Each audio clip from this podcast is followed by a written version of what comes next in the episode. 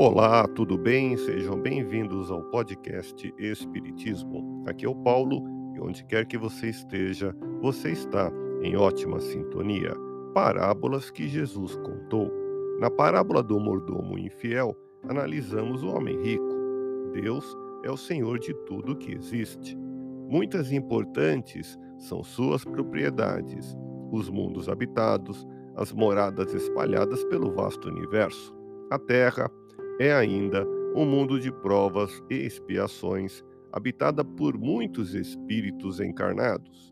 E o mordomo na terra, quem será?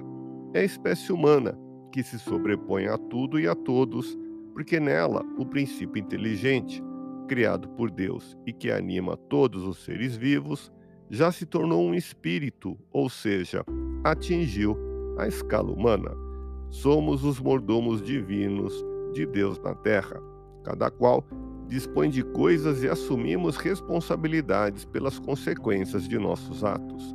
Como mordomos na terra, assumimos encargos e responsabilidades maiores, usufruindo tudo que Deus criou, exatamente como Jesus nos ensinou a cada um, segundo suas obras, como lemos em Mateus, no capítulo 16, versículo 27. No próximo episódio, a continuação do estudo dessa parábola. Ouça podcast Espiritismo. Agradeço sua audiência, fique na paz do Cristo e até o próximo episódio.